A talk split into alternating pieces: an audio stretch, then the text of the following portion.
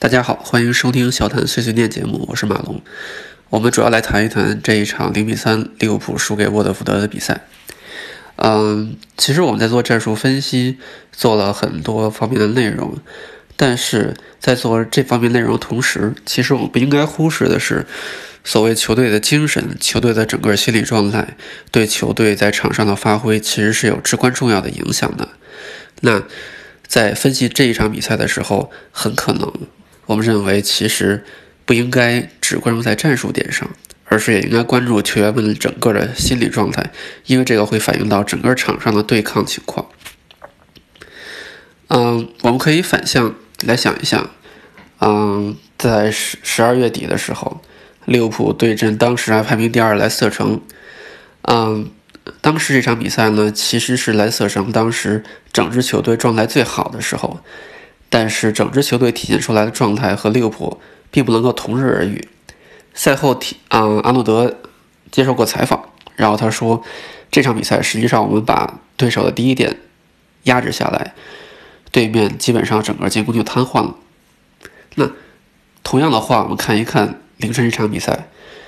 沃特福德本身是一支处在保级状态的球队。那他的所有进攻其实都是以后场快速传达到前场为主。那这个时候，其实你在面对萨尔、迪尼，甚至于整场比赛频繁顶到中锋位置的杜库雷的时候，你必须要在第一点上付出更多的努力才行。但这场比赛利物浦很显然没有，整个的球队在第一点的状态控制的非常非常糟糕，而第二点也没有很好的落到。每个人都能去拼抢的一个状态上，那这样的比赛其实对利物浦来说是非常不利的。虽然说利物浦能够在阵地战的时候凭借本身相对来说比较娴熟的，嗯，推进了一个流程，来去有一段时间能够控制比赛，但实际上我们能够看到沃特福德是很容易在利物浦半场形成阵地进攻了，这是一个非常非常不好的信号。现在所有的球队面对利物浦都知道去站一个四四二或者三中卫的阵型，那这个阵型如果能够弹出去，也就是说球员有比较好的体能储备的话，那顶在前面的两个人对利物浦的双中卫组合其实是有很强的一个干扰能力的。那这个时候如果两边再去套上的话，其实对利物浦来说非常危险。那这个时候非常非常考验两个中卫他的机动性和清第一点的能力。那这个时候。很显然，这场的两个中卫都没有做到。范迪克这一点可能还好，但是洛夫伦这一侧，包括阿诺德这一侧，被迪尼这边的头球第一点形成的压制非常厉害。第一个丢球就是因为洛夫伦没有抢到头球，形成了一个边线球。那第二个进球，第二个丢球，说实话是有些意外的。但是这种比赛的状态其实是非常非常不可取的。其实这个时候。嗯，球队一方面是一直在连胜，一方面又在联赛大比分领先，而且这一场又是客场打，这几年状态打我们都不太好的沃特福德，嗯，其实可以理解球员的状态出现一些松懈的，而且还面临着欧冠本身是有一定压力的情况下，那这个时候你所有的备战或者说所有的心理建设都围绕着欧冠去进行，那这件事情我认为是可以理解的。也就是说，球员状态出现起伏是可以影响的啊，是可以，嗯，被主帅去做调整，进行一些影响的。嗯，我认为大家倒是不用对精神状态进行太过的担忧，尤其是这一场比赛暴露的问题这么明显，那在这个阶段输球其实并不一定是坏事。嗯。这场比赛整个的布置、整个的战术其实和之前没有什么特别大的差别，但是由于球员本身在精神上其实是出现了啊，精神和心理状态上其实都出现了严重的问题，那么导致球员对第一点、第二点的保护不够足，这是其一。我们刚才说完了，第二就是整个前场的穿插、无球跑动基本上是没有，基本上是围绕着一个固定的思维。所有的球员都在围绕着这一个赛季以来逐渐形成了一个固定模式在踢球，没有什么创造力，没有什么在场上主动去解决问题的一个思路和倾向。那这个其实也是整个球员不愿意去思考，也不愿意去在这样一场比赛中过多的浪费自己的体能，浪费自己的对抗，或者说冒着受伤的风险，都没有去做这样的事情。那整个球队的进攻其实也出现了比较严重的问题。我们常说球队的领袖对整个球员场上踢球的状态其实是有比较明显的作用的。那这个通常在战术分析的时候不被重视，但这一场比赛我们可以看到，如果没有亨德森在右翼，那这一阶段啊，那这一区域整个的传切配合，阿诺德、萨拉赫和张伯伦三个人都不是能够指挥整个球队跑位的人。那同样，法比尼奥也不是。利物浦能够指挥球队的人都集中在左半扇，一个是非常爱吼啊球队的范尼克，那还有就是苏格兰的队长罗伯森，这两个人其实，在本场比赛一个人出现失常，范尼克大家都看到，第一个球实际上不应该放杜库雷那么轻松的能传出来，第二个球精神也没有集中，但罗伯逊确实是这场比赛利物浦相对正常的一个人，他的奔跑，他的无球穿插，其实。在整支球队万马齐喑的状态当中是非常亮眼的，这其实才是利物浦需要。但是右半身本身上的所有的人都不太适合这样的一个情况，没有亨德森的情况下，整个球队如何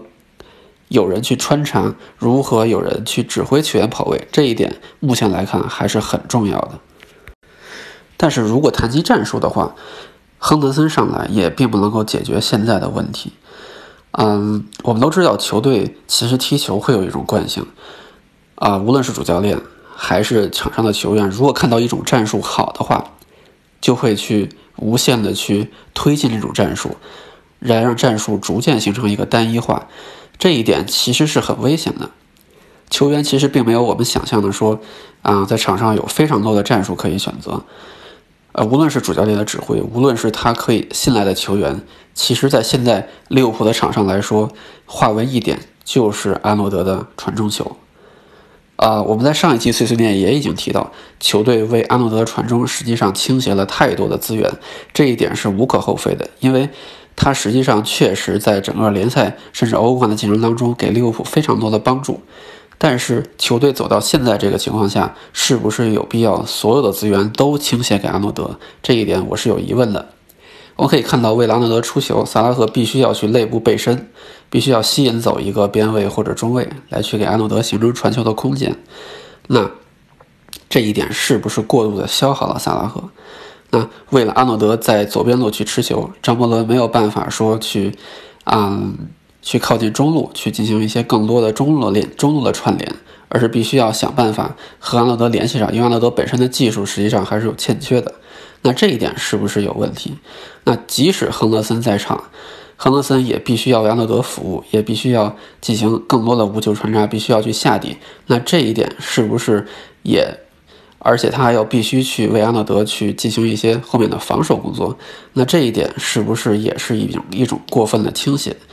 亨德森在场的时候相对来说比较平衡，但是他不在场的时候，右路的进攻是不是利物浦基本上唯一的进攻手段？阿诺德在四十五度角的传中起球是不是唯一的手段？这一点其实我们都是抱有疑问的。我们可以看到，阿诺德尝传试尝试了非常非常多的办法，无论是传中，无论是外脚背，无论是任意球，其实在本场比赛当中他能用的已经都用到了，但是他的脚感不好。整个球队的进攻就瘫痪了，这一点实际上对利物浦来说是非常致命的。这是一种球队的惯性思维，那这种惯性思维实际上对于当前的利物浦来说非常危险。当这一侧被当这一侧进整个进攻被掐死的时候，利物浦已经没有办法去解决进攻问题了。那真正是没有办法吗？我们知道利物浦依赖的是什么？是两个边路的速度，但是我们已经很多场没有看到这样的局面了。利物浦是不是也应该稍微的回收来？让自己的战术变得更多样一些，这其实是一个挺利物浦现在必须要去解决的问题啊！我们可以看到上一场在一比二落后西汉姆的时候，整个球队的进攻突然就变得有章法。凯塔下场，张伯伦上场之后，整个的进攻就活了。但这一场实际上是和当时一样的阵容，但是也并没有去活。嗯，除了我刚才说的整个球队的精神心理状态的问题以外，那这个时候。是不是也要去思考，球队是不是也要去想办法，去解决一下利物浦现在更依赖阿诺德传中这样的问题？因为一支球队只依赖一个人的话，是不会得到长时间持久性的成功的。那说到利物浦现在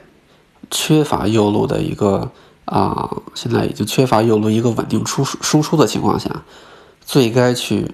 提升的方向是什么？非常显而易见的是中路的传切。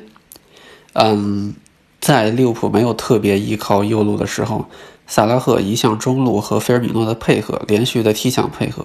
然后包括马内和菲尔米诺的配合，其实都是利物浦应该去主要去寻找的一个方向。但这一场确实是乏善可陈。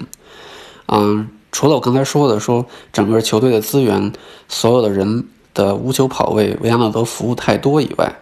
也有前场三名球员现在自己的一个进攻选择的问题。为什么扎叔非常希望凯塔能够解决问题？我们看到扎叔上一场是把凯塔提到了首发，他说是因为凯塔能提供他想要的变化。什么是他想要的变化？就是凯塔在小范围内连续去传切的能力，那这一点这一场的三名中场可能除了法比尼奥以外都不太擅长这一点。那法比尼奥自己本身是一名单后腰，他不能长期的去和队友进行一个踢墙和前插。那维纳尔杜姆缺乏这样的能力，维纳尔杜姆最擅长的是去一脚出球，去连续的一些扭动和摆脱，但你让他去进行连续的传切。这一点其实还是欠缺的。当然，利物浦的左路可能还好，但右路这一点，如果萨拉赫不能够向中路靠拢的话，他的威力实际上是减小了太多的。在这场比赛这样的局面下，其实他应该选择的是更多的回撤和张伯伦进行配合，而不是一味的在禁区中央为阿诺德这边这样的传中拉开空间，这对他自己的发挥也是非常不利的。说了这么多，其实大家发现。我们刚才说的问题，其实都是利物浦可以通过增加跑动、增加对抗，甚至于场下的人员来去解决的。那克洛普其实看到了这一点。如果说第一个球丢了之后，如果没有那么快去丢，比较意外的第二个球的情况下。那正常情况下，拉纳和南野拓实都要去出场，因为他们两个相对来说小技术更好，更能够将场上的节奏变快，更能够去进行流畅的小组传切。我们也看到了，其实拉纳出场的效果还是可以的，本身他自己的控球移动其实都是他的强项。嗯，那这一场还有一个啊射门是击中了立柱。南野拓实上来之后呢，虽然说他跟整个球队的跑动并不是那么熟络，但是本场比赛利物浦最接近球门的一次机会，也是南野拓实跑出来的。嗯，他的跑动方式其实和利物浦现在还不是很搭，但是在某种情况下，尤其是现在这样的情况下，球队确实更需要他不计体力的一种无球跑动。而现在整个球队，无论是萨拉赫还是马内，两边的跑动实在是有点，嗯，不太像是一个。在踢，嗯，需要夺冠、需要去争冠的一个球员的一个心态，那这一场比赛反正是不是的。说到怎么样去提升小组传切，那这一点实际上是非常非常需要一个好的持球出球人的。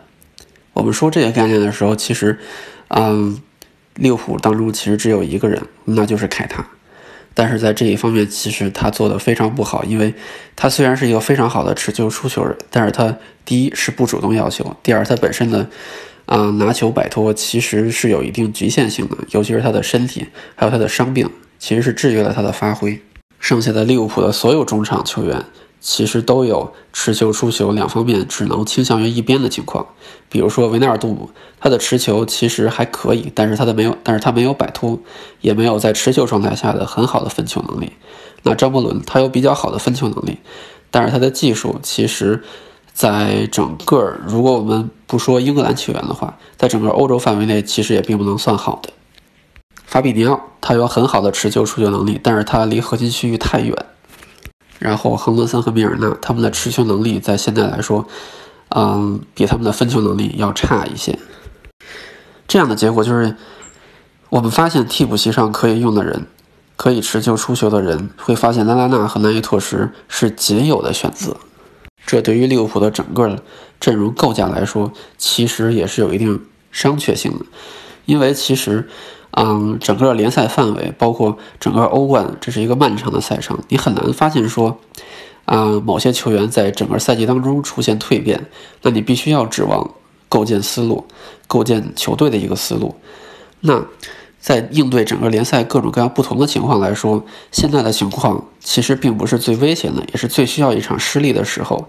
但是这个时候，你手上又有什么调整的牌呢？这一点其实才是我们现在要担心的内容。你不可能说现在就把拉拉纳和南野拓实，包括凯塔，一直都提上首发来去解决问题。那可能打下一支球队的时候，利物浦面临的可能又不是说缺乏小组传切这个问题了。但是长远来看，整个赛季你需要不同的辩手、不同的变数来去应对比赛的各种局面。那能够成熟的进行小组传切，成熟的引领球队进行无球跑动，引领球队进行控球出球的球员，这一点是利物浦现在非常非常匮乏的。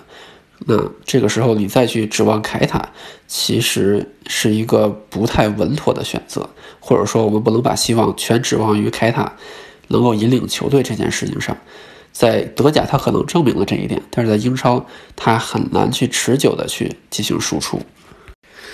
最后，我们再次说一下，整个球队现在呈现出的一种比较懈怠的局面，并不全是说我们刚才评述中讨论的，包括第一点争夺不利，第二点保护不利，包括整个球员的移动出现了问题，而是整个球队在依靠着一种惯性踢球，